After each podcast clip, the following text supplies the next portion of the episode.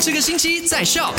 Hello，你好，我是 Penny。昨天三件的卖快很准当中呢，就先说到了第一件事是银行最新的资料出炉了，讲说在四月份还有五月份的时候呢，马来西亚申请贷款的人数是比之前少了蛮多的，而经济学家就认为说，现在呢，大部分的马来西亚国民会选择把钱放在呃户头里当流动资金，因为害怕自己会突然之间的失业，所以呢，买车还有买房的人数就比较少了。第二件事是，这名女子她拥有全马最特别的 driving license，因为她在拍这个证件照的时候呢，忘记把整个口罩给拿下来，所以呢，这个口罩是托在她的下巴的。她也表示说不用急啦，呃，等到三年过后 expired 了再再重新拍过啊，不然现在还要去 JPJ 再排一次队哦。第三件的卖快很准，就是 Sarawa 的戏院可以营业，所以呢，我们可以去看戏啦。好啦，今天三点到八点，My Super Drive 见，Happy Friday！